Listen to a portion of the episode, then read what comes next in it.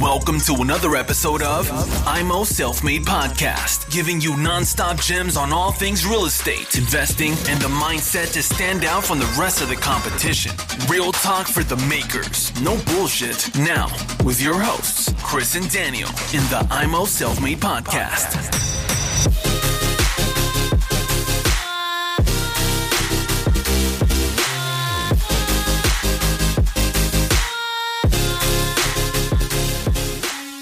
Herzlich willkommen, liebe Immo Selfmade Zuhörer. Nachfolgend wird es ein bisschen trocken für den einen oder anderen, aber es ist ein Muss. Das Thema Versicherung.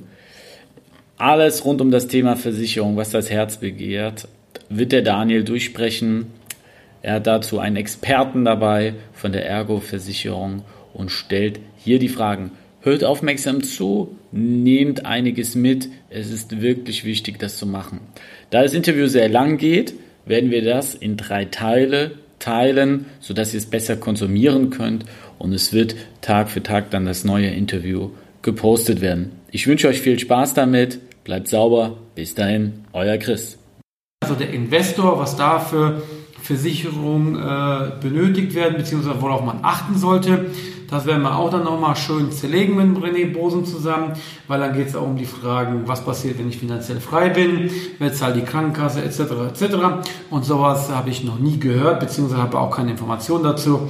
Und der René Bosen kann uns bestimmt hier weiterhelfen. René, herzlich willkommen. Ja, vielen Dank nochmal für die Einladung, mit dir hier sitzen zu dürfen. Ähm, gleichzeitig sitzt du auch in dem Büro von Baulus und Bosen Baufinanzierung, also von daher sind wir hier so ein bisschen multitaskingfähig. Aber es soll uns heute, glaube ich, nicht stören, sondern wir werden ja heute über das Thema Versicherung reden. Und ähm, genau, vielen Dank.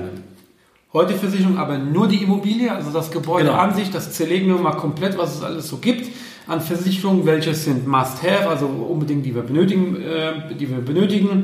Teilweise werden wir auch äh, oder fast bei jeder Finanzierung wird die Gebäudeversicherung äh, benötigt. Das muss man vorzeigen, ob das auch äh, ist Bestandteil in den Kreditverträgen meistens oder bei Genau. allen. Bei Genau. allen. Genau, und dann beim nächsten Interview oder beim nächsten, äh, nächsten Mal, wenn wir uns treffen, dann zerlegen wir mal die Person an sich selber. Genau. Person, der Investor, die Familie, alles rundherum. Genau. Ja? Also das gute Thema angesprochen, die Gebäudeversicherung, ja, da wird immer nachgefragt, auch beim, beim, bei der Finanzierung und auch bei der Bank, ähm, ob eine Gebäudeversicherung besteht, weil das die Bank ja auch ein erhebliches Risiko eingehen würde, wenn die Gebäudeversicherung nicht bestehen würde. Und deswegen wird auch teilweise bei Vertragskündigungen ähm, auch der Grundpfandgeber gefragt. Also gibt es teilweise beim Kündigen über die Gebäudeversicherung wird dann gefragt, ähm, ja, ist denn auch der, die Bank damit einverstanden, dass du kündigst? Und ähm, da gibt es immer so ein Prozedere dazu. Das heißt, die Bank hat auch ein Interesse dabei, dass du logischerweise eine Gebäudeversicherung hast. Okay, die muss bestehen, ansonsten ist man, ist das ein Risiko für die Bank. Genau, wenn jetzt die kommen zu den Gefahren auch in dem Thema. Natürlich, wenn jetzt das Haus abbrennen würde und ähm, du hättest jetzt äh, kein, kein Bargeld mehr darum liegen oder keine anderen weiteren Sicherheiten, wo die Bank halt äh, die Kohle nehmen könnte und jetzt das Gebäude nicht versichert, dann würdest du bei einem Brandschaden logischerweise leer ausgehen. Ja, das ist, äh, wollen wir definitiv vermeiden. Das ist grundsätzlich, dass es nicht brennt. Aber jetzt kommen wir mal, jetzt haben wir schön abgerutscht in ein Thema, aber jetzt fangen wir mal von vorne an. Welche Risiken hat eine Immobilie aus Versicherungssicht? Also was gibt es denn da alles? Was kann da alles passieren? Kannst du ein bisschen Ja, klar. darüber erzählen? Es gibt die, die, die groben vier Grundgefahren. Das betrifft dann Feuer. Ähm, dazu gehört auch Überspannung. Dann gibt es das Thema Leitungswasser. Dazu gehört auch das Thema Frischwasser, Abwasser, wo immer Wasser herkommt. Ähm, dann das Thema Sturm und Hagel. Ja, das sind so Thematiken. Und so bisschen Nebengefahren wie zum Beispiel Vandalismus und solche Geschichten, die mit reinfließen. Das sind die vier Hauptsäulen. Ja, die vier Hauptsäulen, beziehungsweise da kommt normalerweise noch eine Hauptsäule für mich dazu, die Elementargefahren-Thematik, denn wenn Wasser, Elementardeckung, so heißt das heutzutage neudeutsch, ähm, wenn die, ähm, wenn das Wasser zum Beispiel Ausufern von Gewässern oder Witterungsniederschläge betrifft, dann wäre das Wasser äh, nur bei Elementarschäden mitversichert, über die Elementarschadendeckung. Ähm, da kommen auch so Risiken wie zu wie äh, Vulkanausbruch, äh, Schneedruck, Lawinen und solche Geschichten. Also im Prinzip ein bisschen, ein bisschen mehr ähm, Deckungskonzept, als es vielleicht vor, vor 20, 30 Jahren kannte. Okay. Ähm, wollen wir mal die einzelnen Säulen jetzt mal ein bisschen zerlegen? Also Feuer Ja. und Überba Überspannung. Überspannung, okay. Genau, Erzähl mal dazu. Blitzeinschläge, genau. Also bei, bei Feuer, logischerweise, wenn jetzt das Haus abbrennen würde, ähm, dann würde die Feuerdeckung greifen.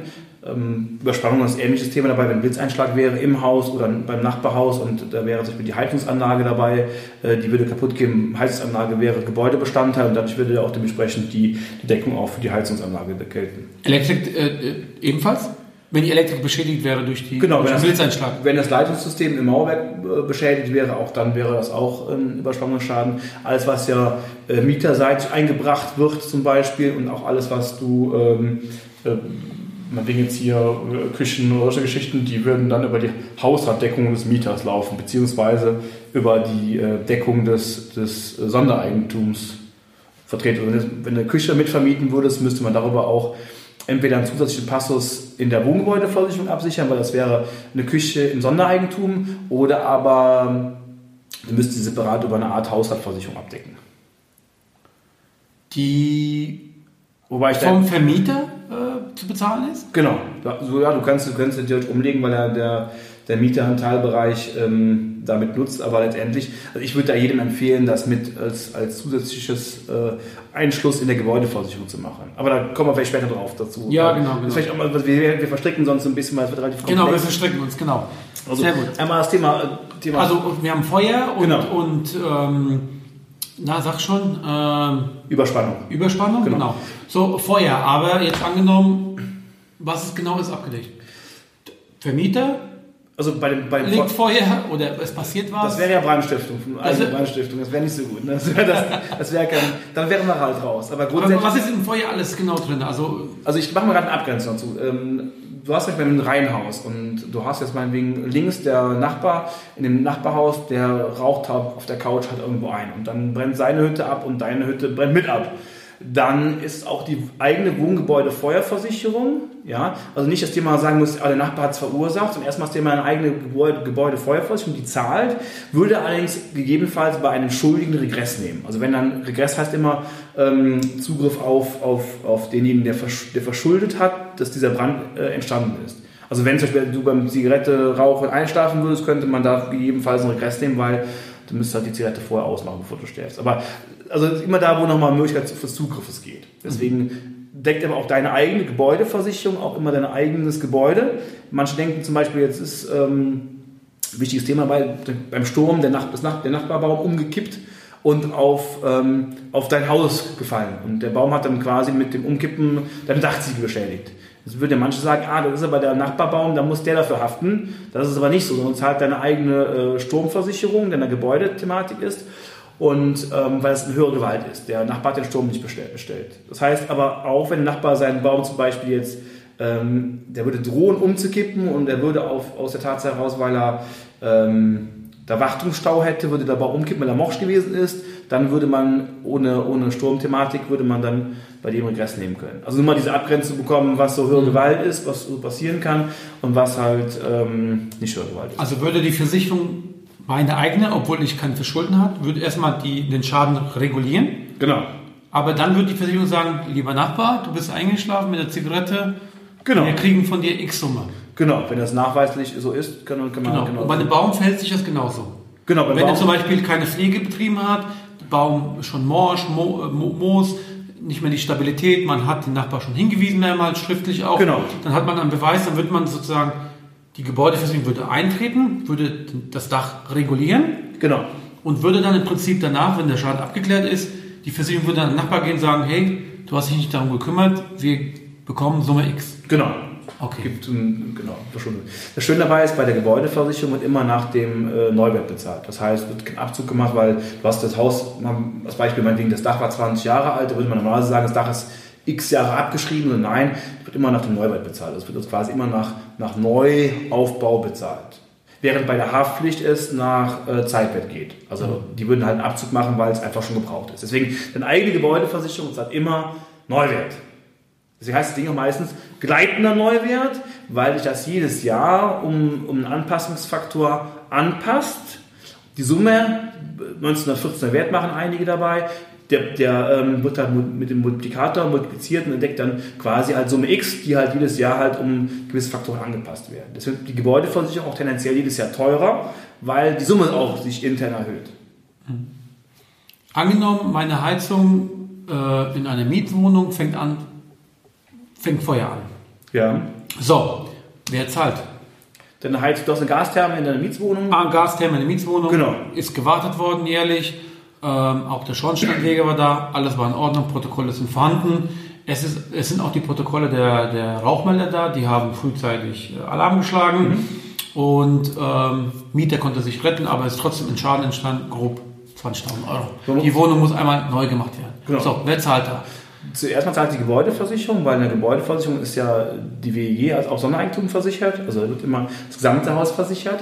Ähm, das muss man abgrenzen dazu, ähm, was ist noch kaputt gegangen. Also quasi die Therme äh, ist deine Thematik. Hast du jetzt ähm, zum Beispiel Laminatboden die Wohnung selber eingebracht, dann ist das auch die Gebäudeversicherung, die dann zahlen würde. Also was selber tapeziert, übernimmt auch die Wohngebäude Tapezierarbeiten. Alles, was der Mieter selber eingebracht hat, müsste er über seine eigene Hausratversicherung absichern. Okay, im Prinzip ist man als Immobilieninvestor oder Besitzer über die Gebäudeversicherung abgedeckt. Ähm, Ja, über, zumindest über das Thema, über diese, diese Grundgefahren. Es gibt dann noch ein paar eigene Ergänzungen dazu, weil auch der, der äh, Vermieter kann genauso gut äh, manchen Punkten Verschulden nachgewiesen werden. Deswegen macht es auch Sinn, auch nachher noch zusätzlich noch was anderes abzusichern, aber sollte man vielleicht nächsten Step drauf kommen. Also erstmal haben wir das Thema Feuer gehabt. Wir hatten Überspannung in dem Thema dabei. Zum Überspannung gehört meistens das Thema auch Senkschaden. Also was passiert, wenn Leitungen durch mit schwarz werden, weil sie zu heiß geworden sind. Das ist auch schon mal in älteren Häusern so. Also es ist ein Senkschaden und der ist äh, bei vielen Versicherern, ich spreche immer jetzt mal allgemein für viele Versicherer, das sollte man im Einzelfall prüfen, wie gut die Versicherungen sind, die man hat.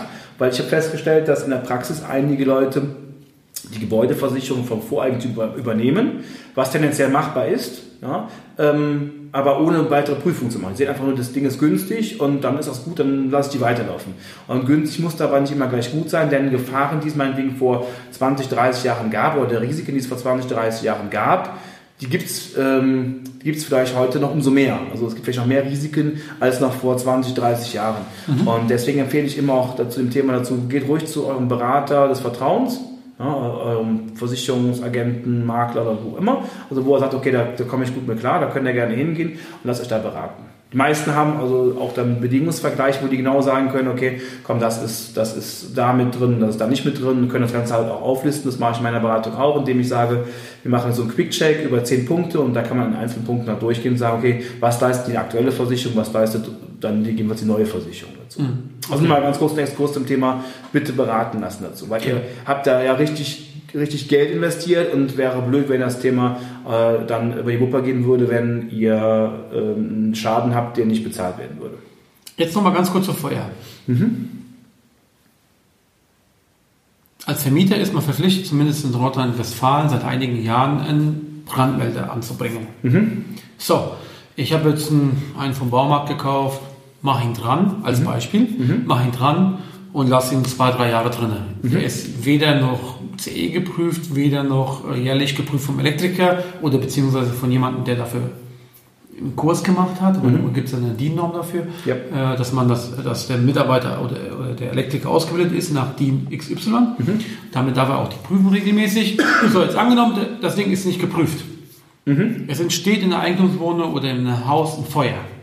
So. Wie wichtig ist das für eine Versicherung?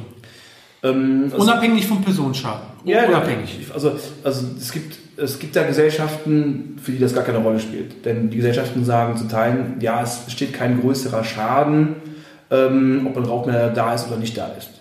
Ähm, aber da muss man auch nachgucken, in dem Ra- Bereich der Bedingungen der jeweiligen Gesellschaften zu gucken, ist das für meine eigene Versicherung wichtig oder nicht wichtig. Also es gibt einige große namhafte Gesellschaften, die sagen, okay, komm, das ist, äh, ob jetzt das ist eine Auflage, eine behördliche Auflage, die da ist, ähm, aber ob die jetzt stattfindet oder nicht stattfindet, ist für, uns, also ist für einige Gesellschaften, sie für uns auch ähm, nicht, das, nicht das Thema. Also die achten gar nicht darauf. Genau. Wenn es gebrannt hat, Genau. kommt die Gebäudeversicherung auf. Genau. Aber es gibt dann noch die anderen Gesellschaften. Die kann es durchaus geben, die sagen, okay, ja, behördliche Auflage missachtet und der Schaden wäre dann halt nicht so entstanden und nicht so groß geworden, wie wenn die Rauchmelder äh, da gewesen wären und sagen dann, okay, du hast eine Eigenbeteiligung, weil du vielleicht grob fahrlässig gehandelt hast in gewissen Teilen, eine Eigenbeteiligung und bist dann halt mit dem Betrag X dabei. Aber auch das muss man prüfen. Okay. Wobei es sollte ja eigentlich kein, kein, kein Problem sein, wir müssen ja alle Rauchmelder haben. Also von daher, ähm, oder sollten alle Rauchmelder haben. Aber das wäre so ein Thema, wo man prüfen müsste. Nee, es war eine wichtige Frage für mich, weil ich habe das sowieso out, outgesourced an einen Elektriker, der sich da jährlich darum kümmert. Der verbaut super Rauchmelder, namhaft, CE geprüft, die werden jährlich geprüft. Die, dafür übernimmt er die ganzen gewährleisteten Garantieansprüche. Ich kriege immer Wartungsprotokolle. Ich bin da in, in der Sache sauber. Bist du einfach, genau, ja. genau, da bin ich einfach sauber. Da kann ich sagen, falls jemand kommt, sage ich, hier ist alles geprüft worden, so wie es sein soll. Er hat die ganzen Zertifikate, Nachweise. Dann passt das für mich. Ja? Mhm. Nur mir geht es einfach darum, es gibt welche, ach, ist doch nicht so wichtig. Da mache ich welche vom Baumarkt dran oder vom Aldi, fertig, das reicht aus. Mhm. Nur da bin ich halt immer vorsichtig, weil das ist auch ein, ein, ein Punkt, äh, wo es an die menschliche Sicherheit geht. Mhm. Ja? Wenn das Ding frühzeitig Alarm macht, kann man viele Personen retten. Und das macht durchaus Sinn, dass der Staat gesagt hat, alles klar, jetzt fangen wir an, äh, ein Gesetz rauszumachen, die Dinger müssen dran sein. Ja, du musst das macht absolut Sinn. Nur ja. ich frage, wie ist es als Versicherungssicht? Weil ich könnte mir auch vorstellen, dass eine Versicherung sagen kann, oh, die Dinger haben nicht Alarm geschlagen, der Schaden könnte XY günstiger sein, Bitte um Ausgleich. Ja, da muss da aufpassen dabei, weil ähm, angenommen, es kommt ein Personenschaden auf. Ne? Mhm. Und ähm, die Frage dabei, du bist ja dann gegebenenfalls haftbar zu machen, dass dieser Schaden überhaupt zum Personenschaden geführt hat.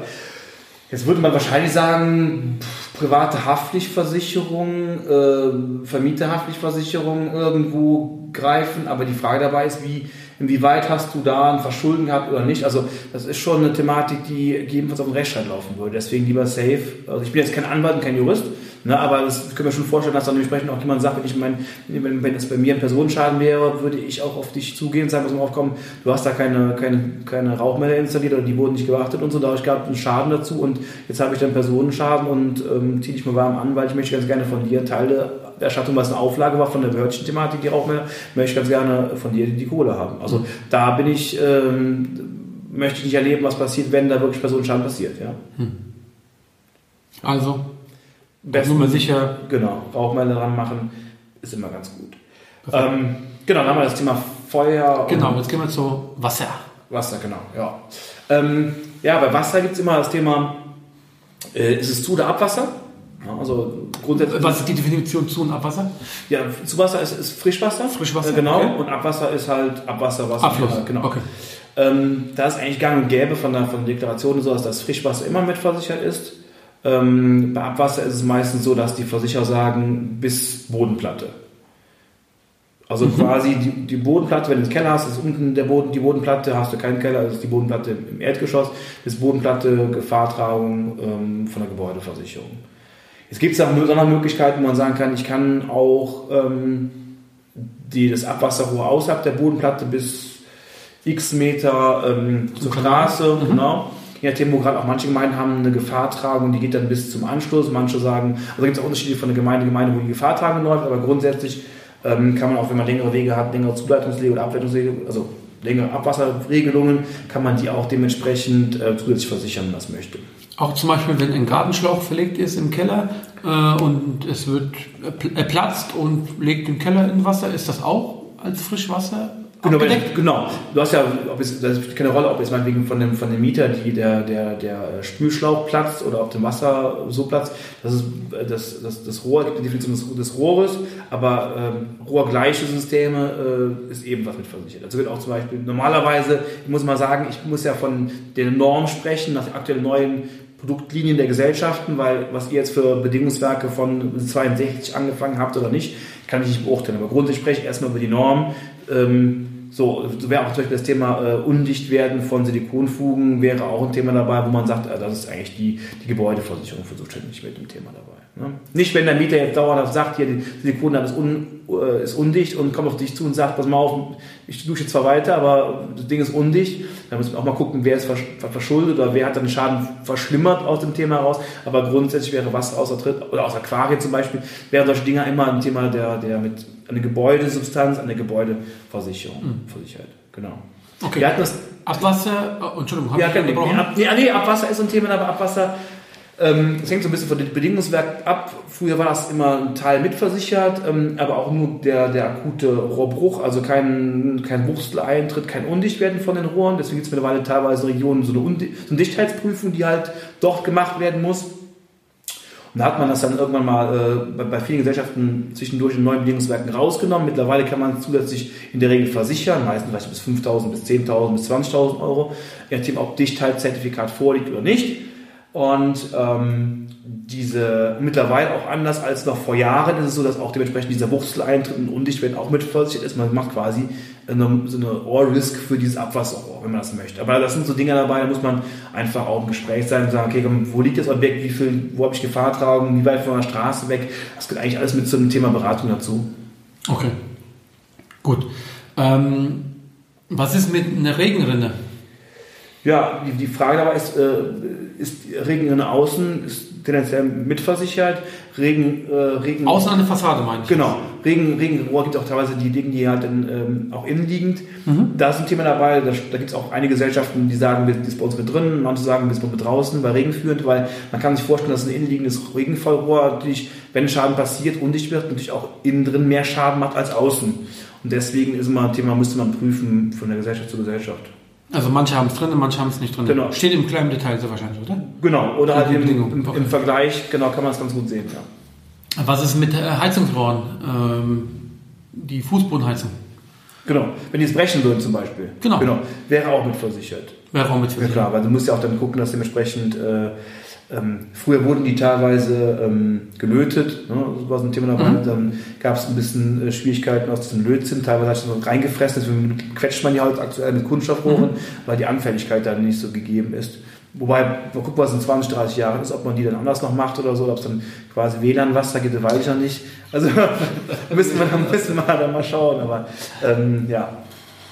Okay, super. Das heißt, wir haben Wasser, also Zuwasser und Abwasser haben wir komplett abgenommen. Also ja. durchgenommen? Genau, Heizkörper. Also grobe Konstellation gemacht, genau. Ja, und das Thema. Äh, Was ist eigentlich mit, mit, mit Gasleitungen und sowas? Genau, das, auch Bestand, also das Brechen der Gasleitung. Genau. Zum Beispiel, ja. Genau, wäre auch Bestandteil der, der Gebäudeversicherung. Klar, und bei Öl?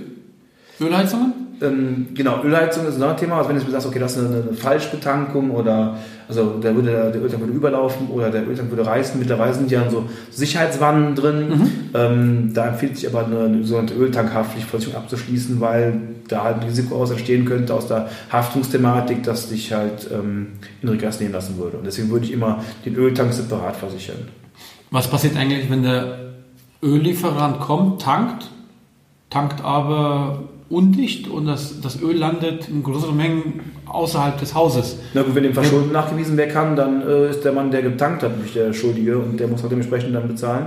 Aber ähm, es gibt ja auch da ähm, Themen zum Beispiel, ähm, der, der O-Tank würde undicht werden oder was und dann würde es halt selber so an sich ins Grundwasser äh, reinlaufen oder eine Leitung würde abreißen oder was auch immer, was es so gibt wenn der, wenn der Tanker der Schuldige ist, ist es relativ einfach, aber wenn halt dann da kein Schuldiger zu finden ist, haftest du mit dem Thema dabei und ähm, wir hatten das Thema damals mal mit einem äh, Schlepper, also mit einem landwirtschaftlichen Zugmaschine, der hat dann Öl verloren und dann hat das ein Nachbar gesehen.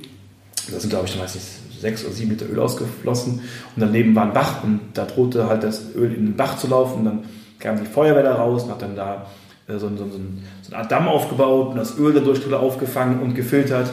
Und ähm, das war äh, nicht so schön. Ich hoffe, ihr habt aufmerksam zugehört. Das war der erste Teil über das Thema Versicherungen. Morgen gibt es den zweiten Teil und übermorgen den dritten Teil. Thanks for tuning into IMO Self Made Podcast. Make sure to subscribe so you don't miss any future episodes. Leave a five star review and share this podcast to anyone that needs that kick of real estate motivation they need.